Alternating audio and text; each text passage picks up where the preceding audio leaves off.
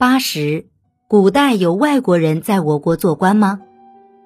今天在我国的许多城市都能见到外国朋友，他们在这里或留学，或游览，或做生意，不一而足。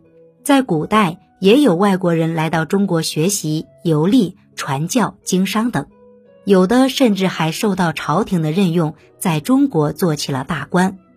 唐朝是当时世界上最强盛的王朝。发达的经济与文化，开放的社会风气，曾吸引了众多老外来唐王朝做官。据记载，当时有三千外国人曾在唐朝做官，其中朝衡就是很有名的一位。朝衡是日本的遣唐使，他的日本全名叫阿倍朝臣仲麻吕。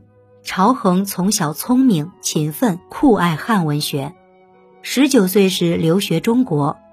从国子监太学毕业后，考上了进士，从此开始在唐朝做官，一路升官进爵。在唐肃宗时，曾担任左散骑常侍兼安南都护。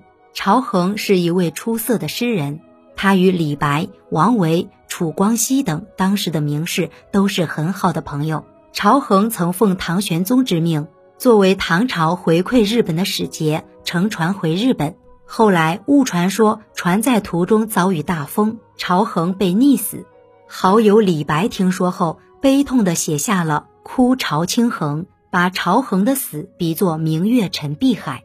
安史之乱爆发后，朝衡曾陪同唐玄宗避难四川，后来返回长安，直到去世。朝衡在中国五十四年，历经玄宗、肃宗、代宗三朝，高官厚禄，备受重用。这样的殊荣，不知会让当时本国的士人有多羡慕。我们应该都知道，元朝时有一个叫马可·波罗的意大利旅行家来到了中国，后来还写了著名的《马可·波罗游记》。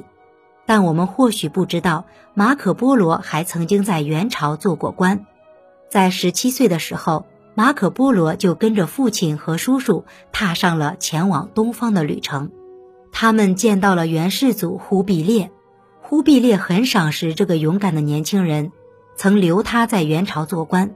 聪明的马可·波罗学会了蒙古语和汉语，在中国的十七年间，他曾奉命巡视各地，在扬州当过总管，还出使过南洋。他见到的中国的美丽与富饶，后来都写进了游记里。明朝时。有一个名叫约翰·亚当的传教士来到了中国，他把德文姓名亚当改为发音与其相似的汤，约翰改为若望，正式取名汤若望，字道卫。道卫二字出自《孟子》“望道而未见之”一句，从此在中国生活四十七年，直到去世。汤若望很钦佩之前来到中国的意大利传教士利玛窦。他追随利玛窦的脚步来到了北京，他知识渊博，才能出众，数理、天文知识尤其出色，成为了明朝的阳官，负责天文历法方面的事务。后来明朝灭亡，清朝建立，汤若望受命继续修正历法。汤若望曾为崇祯皇帝造火炮，曾用中文写书，介绍伽利略望远镜。